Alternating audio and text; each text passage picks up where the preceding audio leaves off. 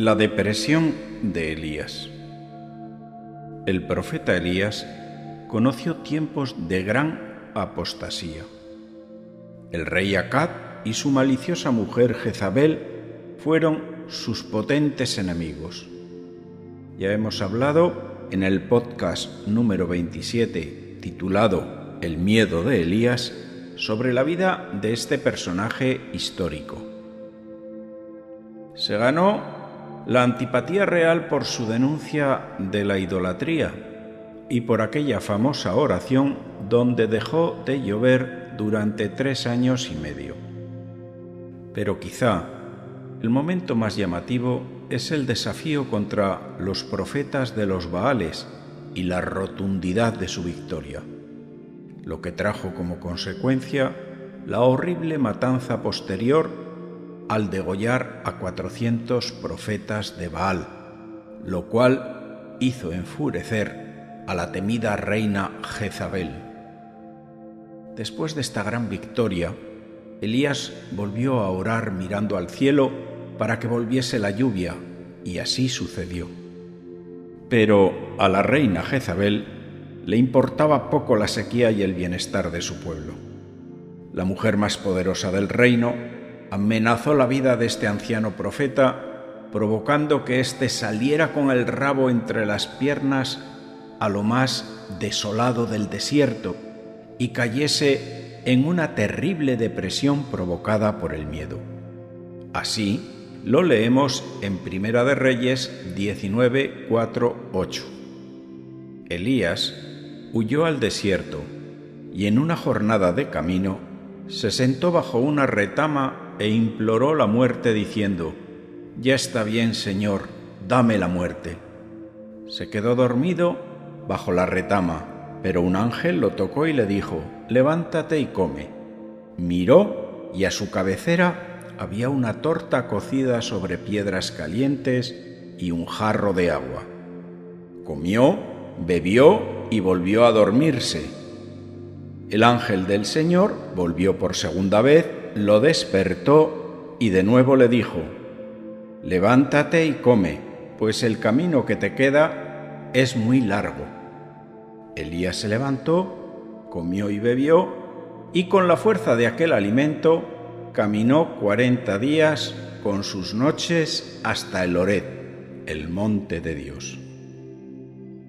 En nuestra vida puede pasar lo mismo, que después de grandes luchas y victorias viene una situación difícil que nos agota y deprime hasta el punto que nos hace meternos en la cama y no querer salir de allí.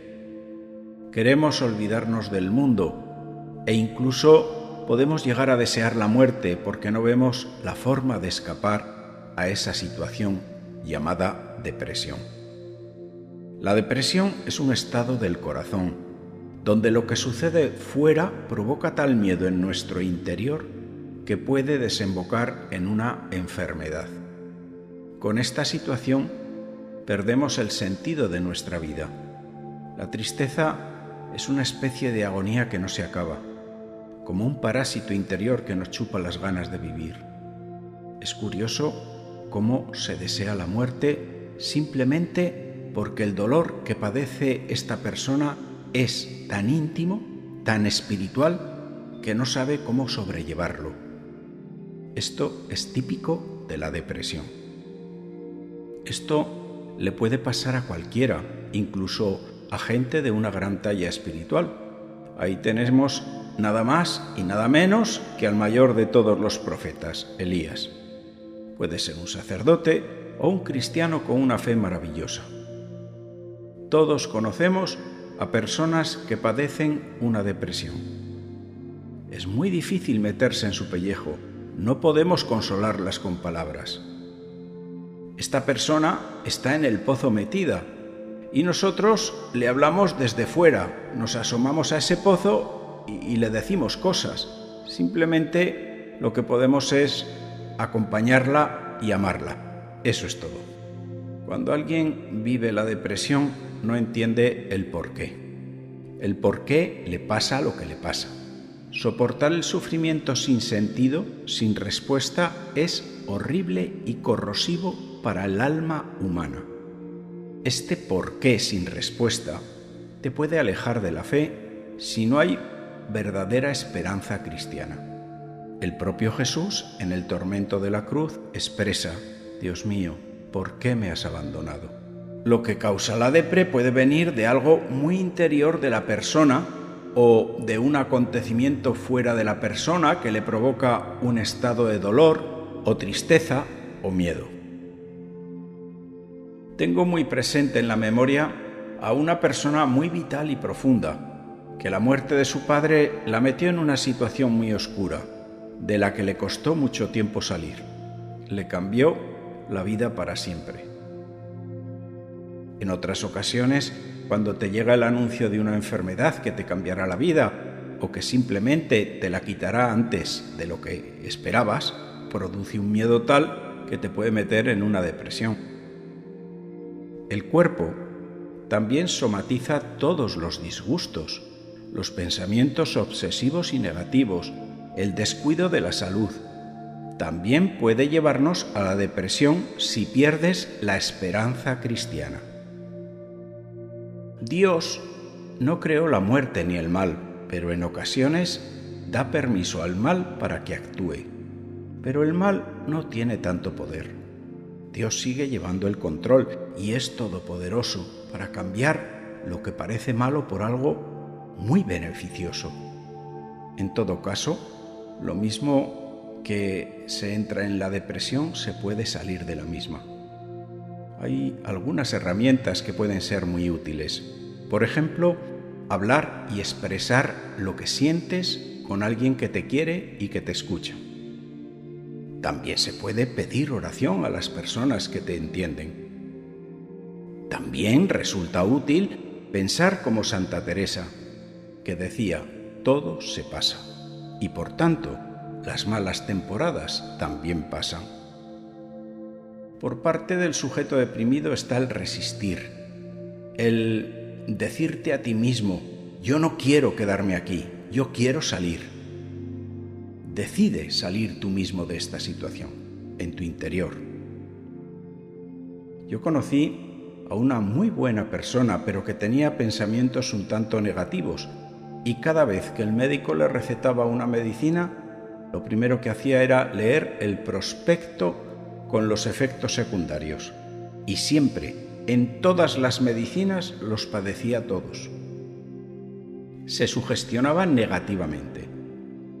Debemos comenzar cambiando en la medida que somos conscientes los pensamientos negativos pues por otros positivos.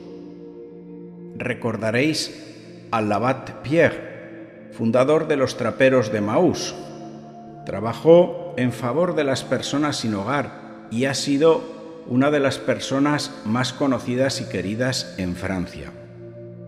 Comenzó abriendo la puerta a un hogar para pobres, el primero de una organización que ahora tiene albergues en 50 países del mundo. Al abad Pierre le llegó una noche fría a su casa una persona desesperada de la vida que no podía soportar vivir un día más había decidido suicidarse y buscaba el perdón de sus pecados y la bendición de un sacerdote. Pero el curita Pierre le dijo que en ese momento no tenía tiempo disponible para él. Le dijo que si quería lo acompañase esa noche por las calles de la ciudad para socorrer a los más pobres y a la vuelta le escucharía en confesión. Y así lo hizo. ¿Y cuál fue la sorpresa? que este hombre, al volver, impresionado por el sufrimiento de otras personas, dejó de mirar su propio ombligo y descubrió un mundo donde él era útil y necesario. En conclusión, este hombre anónimo recobró el sentido de la vida en esta misión junto al proyecto del abad Pierre. Fue un hombre dichoso hasta su muerte. Para ayudarnos a salir de los momentos oscuros, es muy terapéutico y recomendable hacer algo por los demás. Y también nos puede ayudar a salir del pozo de la depresión la esperanza cristiana, que nos recuerda que los cristianos vivimos por lo que creemos, para la vida eterna, y no por lo que vemos o tenemos aquí en la tierra. Cuando yo veo un pecado en una buena persona, en un catequista o en un sacerdote, no debo tirar la toalla pensando que todo es una farsa. Lo verdaderamente importante está por encima de nosotros, a pesar del contratestimonio de las personas que deberían dar ejemplo. Recuerda, todos fallamos. Yo tengo un amigo que solo quiere ver películas con final feliz, aunque toda la trama de la misma sea un drama. Y si lo piensas bien, eso mismo puede ser nuestra vida. Quizá no nos gusta el guion de nuestra peli personal, pero lo que Jesucristo te garantiza es que si tú eres de los suyos, el final es muy bueno, muy feliz. Además, Dios no da a nadie más carga de la que puede soportar. Para terminar esta reflexión, quiero volver a la depresión y deseos de morir del profeta Elías. Ha pasado de la gloria a la miseria, se siente abandonado y lleno de terror por la amenaza y la maldad de la reina Jezabel. Ha olvidado las maravillas que Dios hizo con él y se olvida también de que Dios es el guardián, que ni duerme ni reposa para estar pendiente de los suyos. En tu pesadilla, el Señor te enviará un ángel que te despertará y te dará alimento espiritual para que no desmayes, para que recobres las fuerzas y salgas del desierto camino del monte Oreb. El monte Oreb es donde tú te encuentras con Dios, pero lo haces conscientemente. Es el final de los caminos llenos de sombras. De la depresión del desierto, Elías pasa a una segunda fase metido en una cueva. Allí, sin la solana, escondido y solo, se siente seguro. Pero no está solo, porque escucha una voz que le dice, ¿qué haces aquí? Es decir, Dios está aquí, en esta cueva, a tu lado. Y aunque Elías sigue con el mismo discurso, el Señor le anima diciendo que no está solo, que hay más de siete mil hombres que no se han postrado ante Baal, que están obedeciendo y haciendo lo que tienen que hacer, que hay esperanza.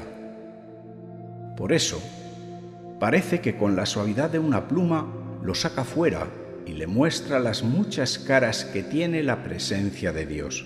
Terremoto, huracán, fuego, brisa suave. Entiende al fin que no hay que buscar a Dios solo en las cosas grandes, que a menudo Dios está en el susurro y en la tranquilidad del día a día. Con el alma pacificada, Elías se consuela sabiendo que él sigue siendo su profeta, el portavoz de otro, que no ha terminado su ministerio. Por eso recibe nuevos encargos y debe desandar el camino para realizar la voluntad de Dios. Ahora, Elías sabe que después de la tormenta viene la calma su terror se ha transformado en santo temor en la presencia de Dios. Por eso se cubre el rostro y acepta la última parte de la misión, sabiendo que también es el final de sus días sobre la tierra hasta que Dios lo arrebate. Te invito a que pases este audio a otras personas. Les puede hacer bien y es gratis. Puedes encontrar esta y otras reflexiones en las principales plataformas como Spotify, Anchor, Apple o Google Podcast con el nombre de Reflexiones de un cura de pueblo. También puedes escucharlas en los audios de la página web parroquialainmaculada.com.